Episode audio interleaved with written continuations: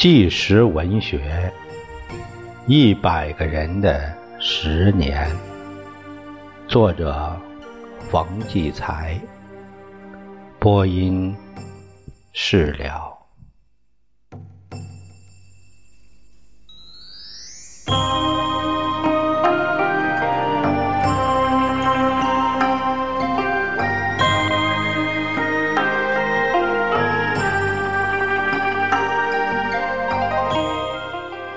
这个故事是，它的题目叫《失踪的少女》。这个主人翁的命，这个主人翁是一九七四年的时候是二十岁，他是一个插队的青年。这里讲述是这样说的：他说，我先说，我得给你这个工作来点突破。我要讲的不是自己的故事，是别人的，可是我亲身经历的。咱别生拉硬扯，非说这就算我的经历。其实，在文革中，我自己真的受过不少罪，受过不少苦。有一次，我差点疯了，倒不是因为我怕说了受不了才不说。我这个人心里啊，往往碰到别人的苦难。比我自己记得还清楚呢，尤其是这桩事儿。这个人，我想你再有本事，中国这么大，十亿人，你未必还能找到他。我认真寻找过，但没寻找到，没找到。我说这事儿行吗？行，那好，那我说，一九七四年吧，那时候我在一个。工艺美术学校教绘画，那年春天挺凉的，要外出给学生们写生。我和另一个老师负责，那老师教花卉，我教山水。他带着学生们先去菏泽牡丹之乡啊，在山东，春天牡丹正开花。我先带他先带着学生去那儿画完牡丹，再去泰山，由我接着画山水写生。他们走后，我就自个儿上泰山等他们。我住在中天门的一家小旅小旅馆里边，风景还挺棒。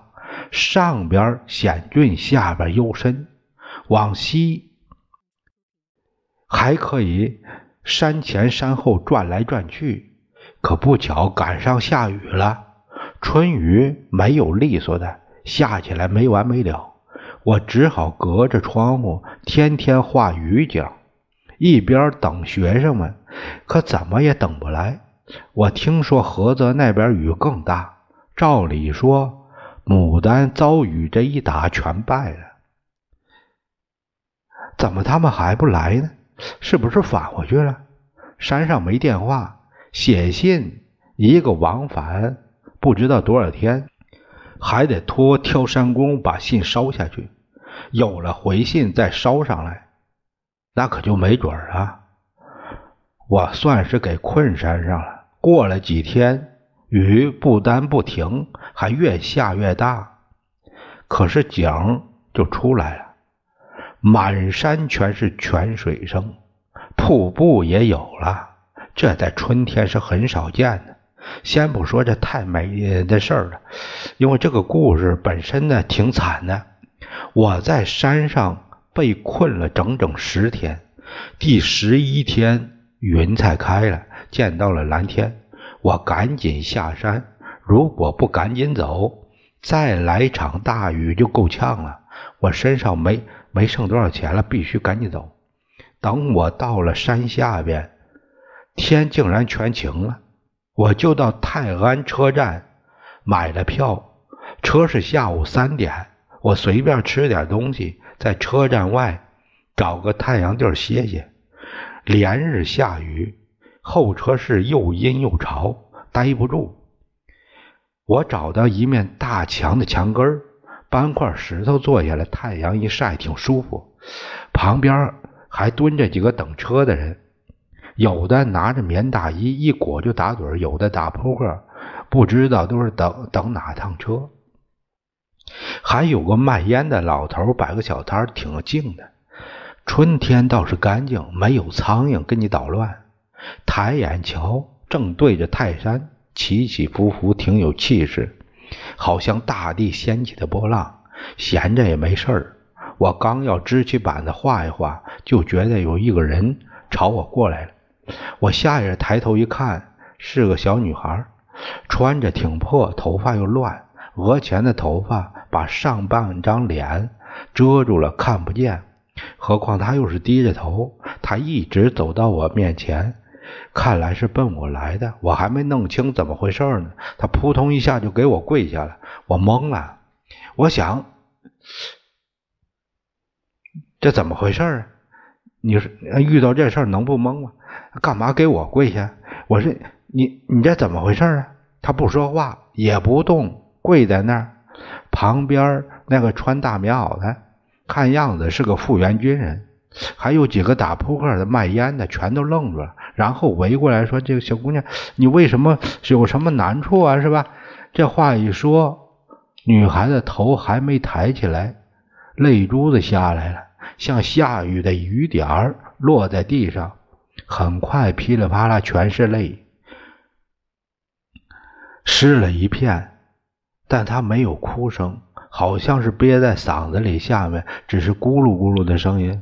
我可有点受不了这场面，急着说：“这姑娘到底怎么回事？是不是没钱了？我可以给你，我的车票已经买完了，剩下的钱全都可以给你。怎么你说话呀？你需要什么？我帮助你。”旁边的复员军人也开口了：“这姑娘，人家问你话呢，你别光哭行不行啊？你有难处，我也可以帮你。”你的难处未必是我们的难处，你痛痛快快告诉我们行不行啊？你你不信我们能给你解决问题吗？一听这复员军人的口音，一听他说话这口气，就知道是山东这边人，一股子义气劲儿，梁山英雄那劲儿，叫人一听心里就发热。另外那几个人也都安慰他，让他快说。女孩把脸一扬。挺清秀的一张脸，挂着泪珠，像是急雨淋过似的，脸上没有一点血色，那眼圈是黑的，一看就是熬得够劲儿，一副受难的样子。他说说的很简单，字字句句都像枪子儿打在我心上。他说他是济南人，出身不好，打小就没了父亲。母亲守寡，带着他一直，呃，就这样过，受到父亲的牵连。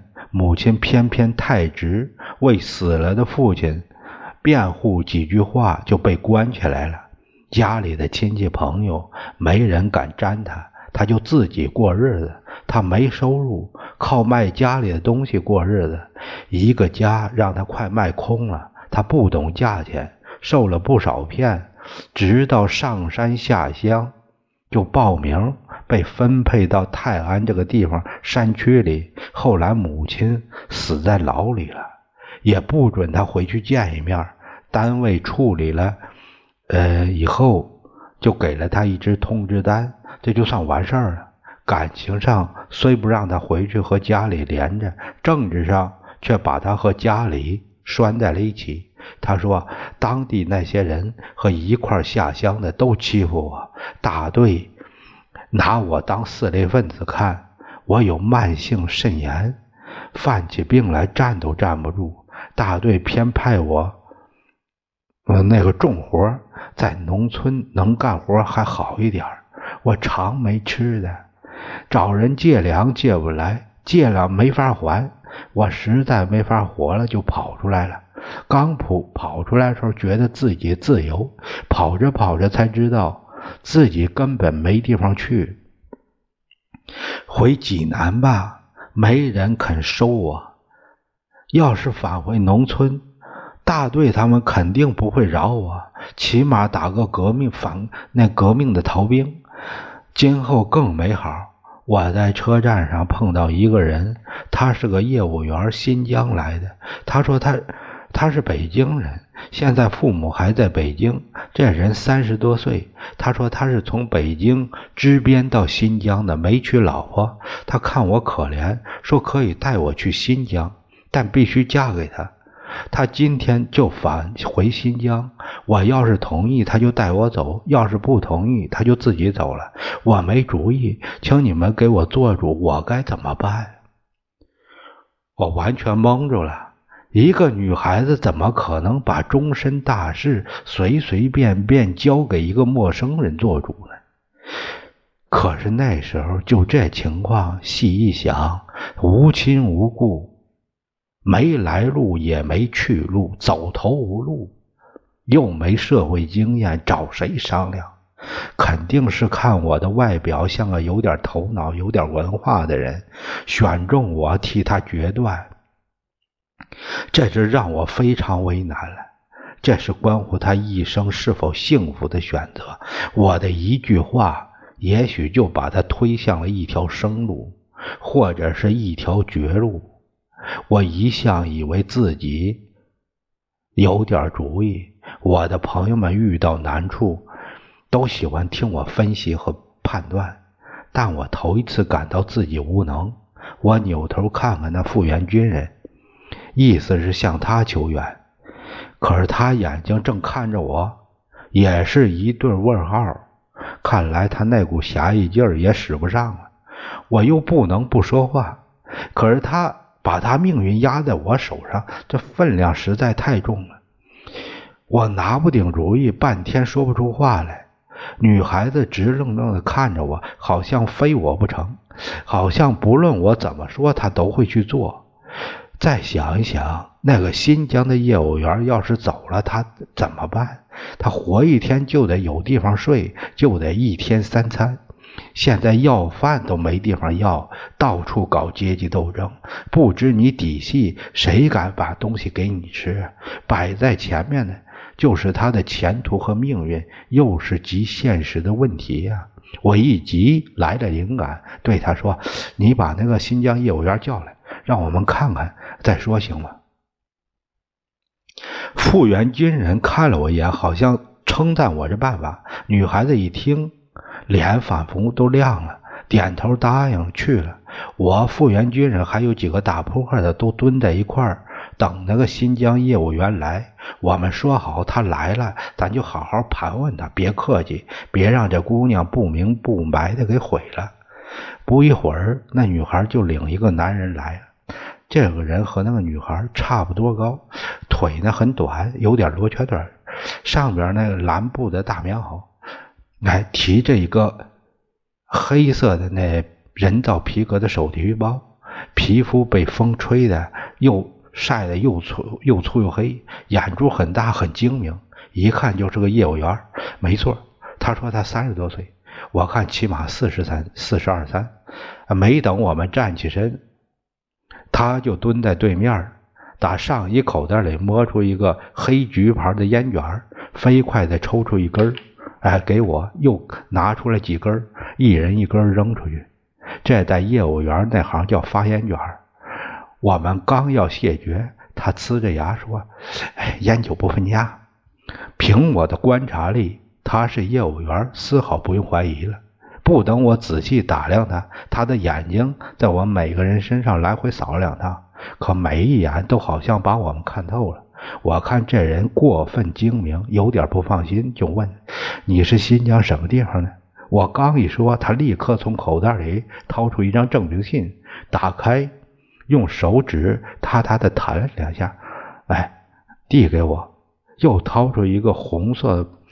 呃，塑料皮的工作证给我一看，确实是新疆乌鲁木齐市的，叫红卫印刷厂单位的工作证。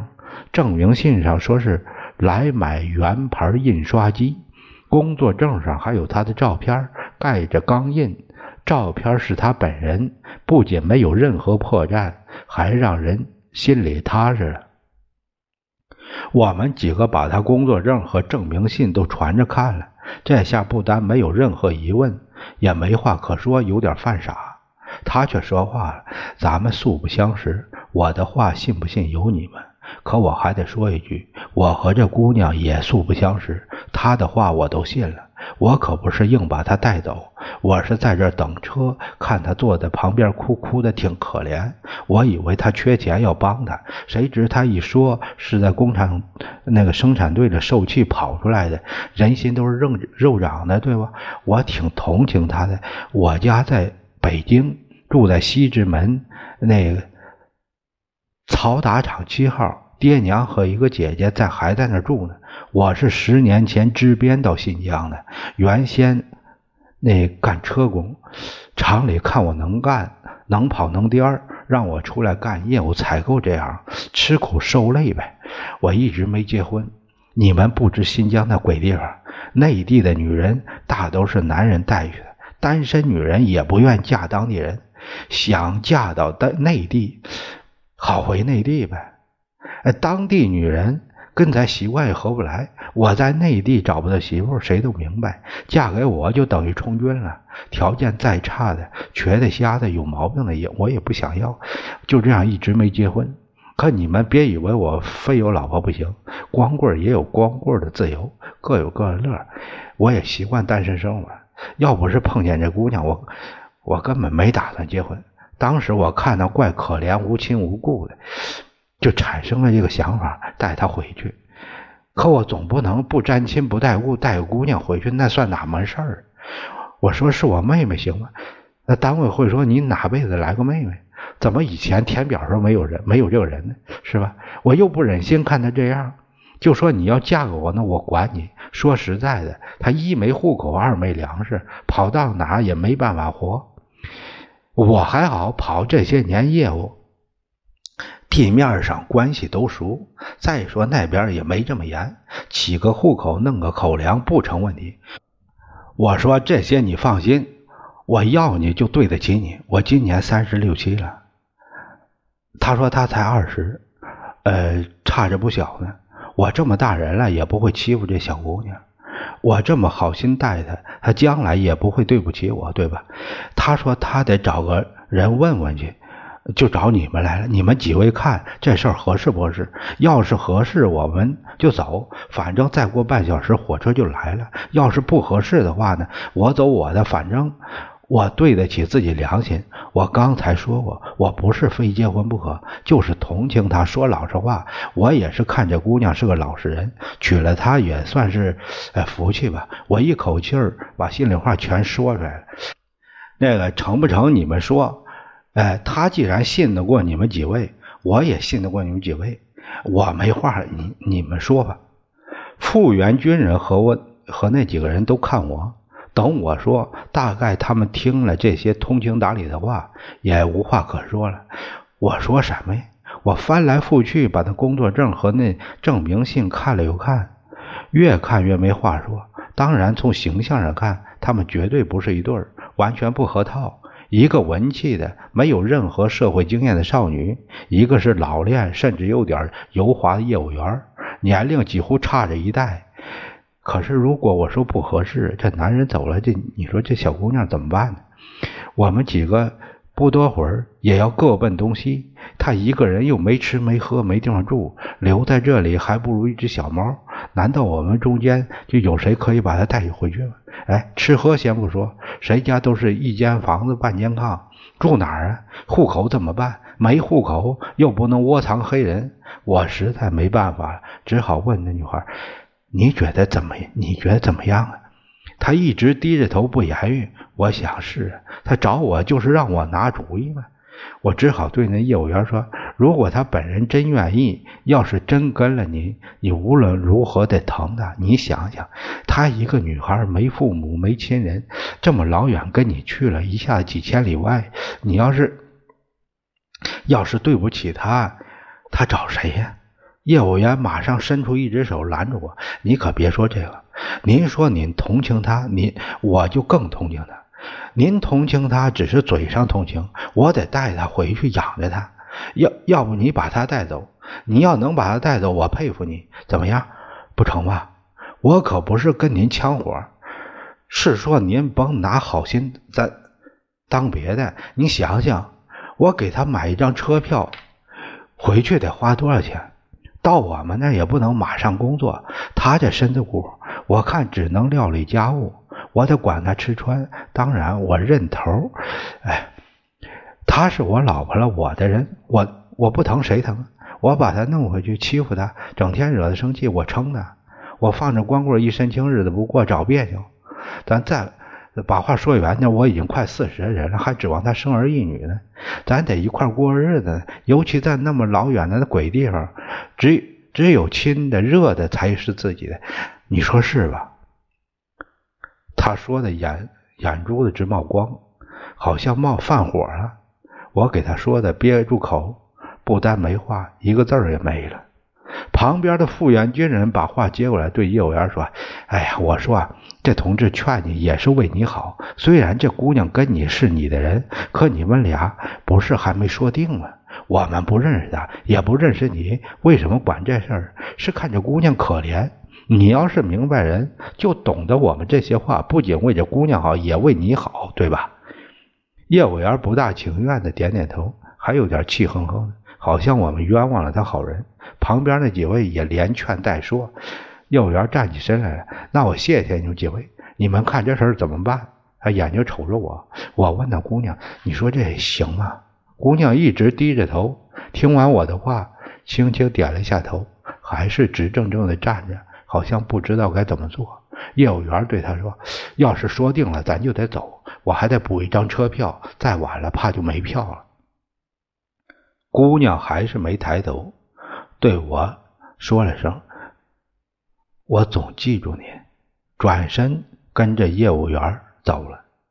这句话可有点撕我的心。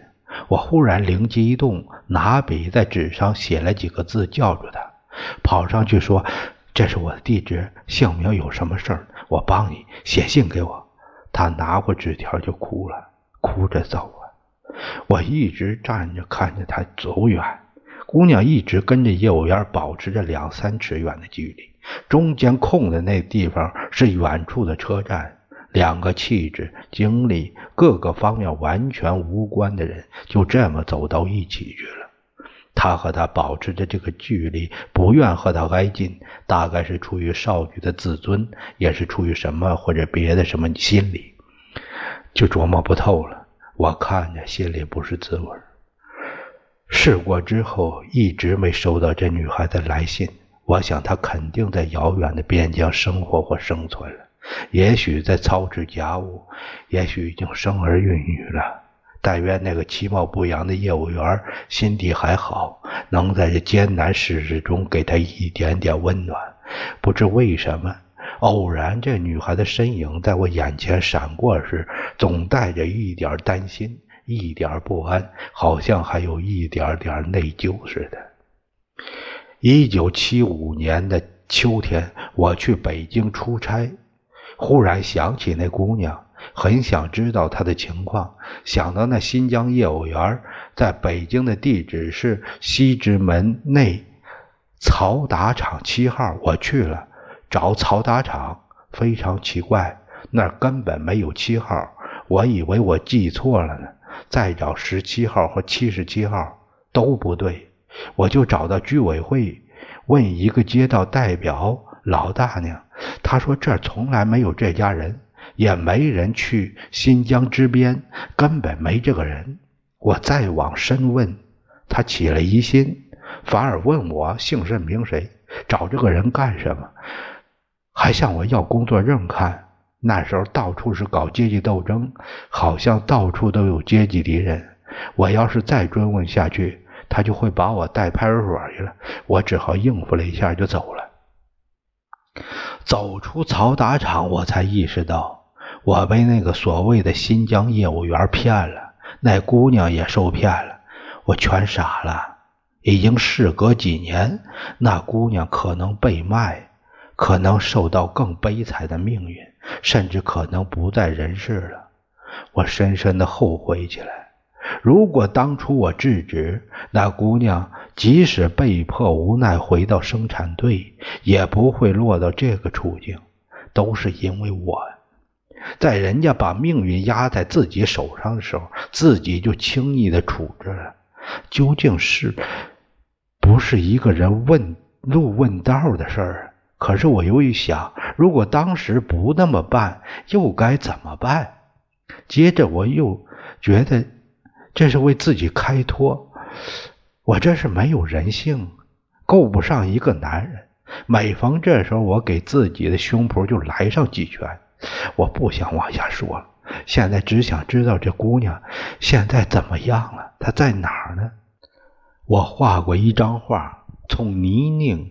通向远处的阳光，这画是我为这姑娘画的。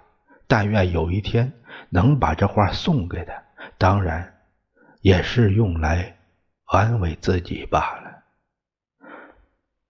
作家冯骥才先生在这个讲述的最后的结束语中，他总结道：“他写了一样这样的话，那时一个人的命运。”往往也是千万个人的命运。